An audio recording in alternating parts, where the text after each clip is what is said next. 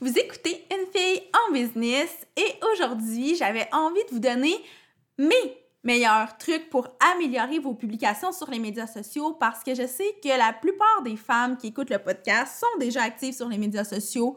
Vous commencez à comprendre pas mal comment ça fonctionne, mais une chose qui revient toujours, qui est problématique, c'est qu'est-ce que je pourrais faire pour que mes publications sur les médias sociaux fonctionnent encore mieux.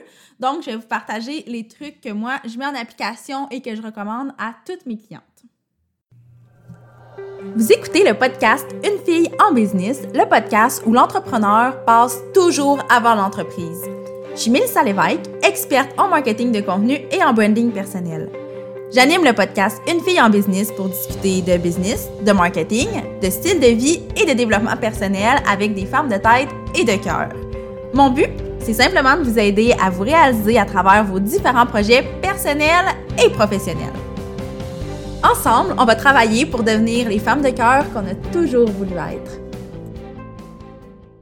Donc, le premier truc euh, qui est super basique, mais tellement, tellement important, c'est de s'assurer que le contenu que vous proposez, peu importe la plateforme, va être simple et court.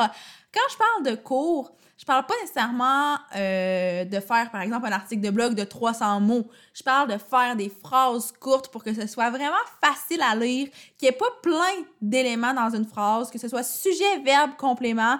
En fait, on simplifie le tout sur les médias sociaux, en ligne, tout simplement, parce que je le répète souvent, mais on lit pas de la même façon sur papier que sur un écran. Et plus les phrases sont courtes et simples, plus elles vont avoir d'impact.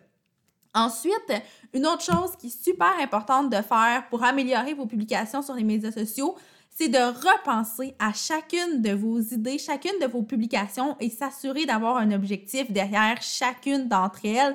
Donc, pas publier pour publier parce que dans vos calendriers éditorial, il est indiqué que vous devez publier, mais plus publier pour offrir de la valeur à votre communauté. Donc, je me répète là, mais si vous publiez juste parce que dans votre calendrier, il était écrit que vous deviez publier, voyons, vous deviez publier le jeudi à 8 heures, ce n'est pas une bonne stratégie. Évidemment, vous devez idéalement suivre votre calendrier de contenu le plus à la lettre possible, mais assurez-vous que chacune de vos publications a vraiment répond à un objectif puis va apporter quelque chose de concret à votre communauté. Une autre façon super, super, super simple d'améliorer vos publications, c'est d'avoir un appel à l'action ou une question dans je dirais 99% de vos publications, puis le 1% restant, c'est juste pour vous laisser du jeu dans les cas où un call to action serait comme un peu trop tiré par les cheveux, fitterait pas. Mais je tiens à dire que vous êtes capable d'avoir un appel à l'action dans 100% de vos publications. Je pense qu'il faut juste les réfléchir et en ayant déjà un objectif derrière chacune de ces publications-là, c'est sûr que ça va vous aider à avoir un appel à l'action qui va être pertinent et clair.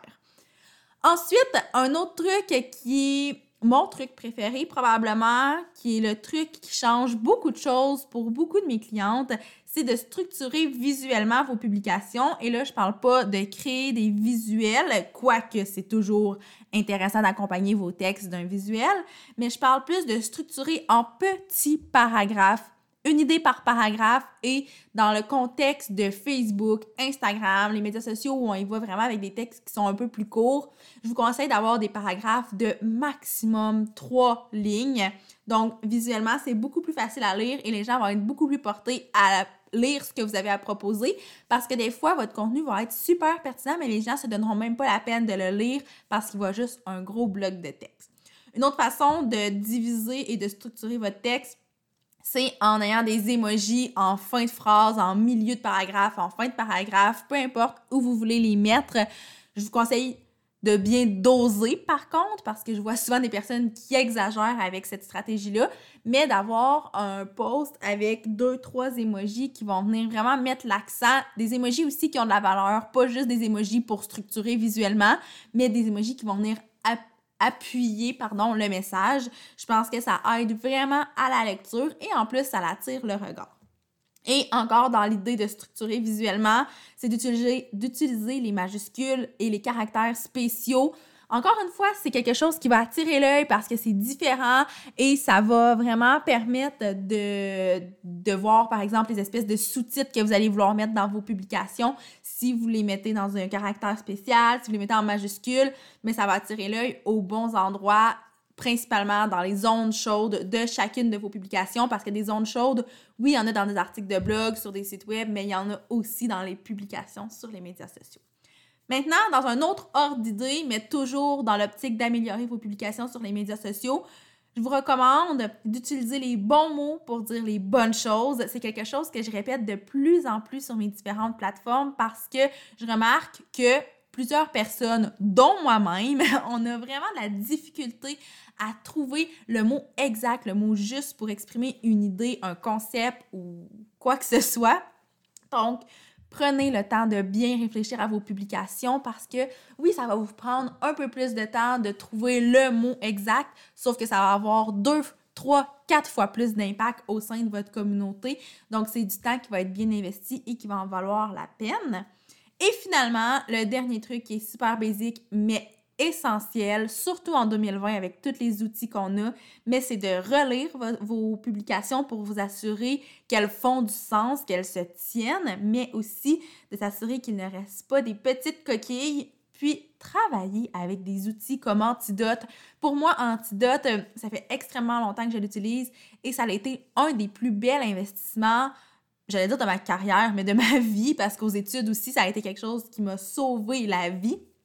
Donc, c'est un investissement qui vaut vraiment, vraiment la peine, qui va vous permettre d'avoir des publications peut-être de meilleure qualité, mais pas peut-être, en fait, assurément des publications de meilleure qualité.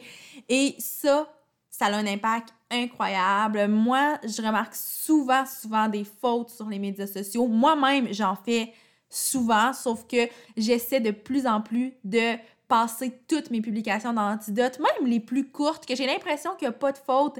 Des fois, il y a des petites coquilles qui s'y glissent. Donc, euh, Antidote, ce n'est pas juste pour vos articles de blog, vos courriels ou vos textes qui sont plus longs, mais des fois, même une petite publication de seulement trois phrases mérite d'être passée dans Antidote.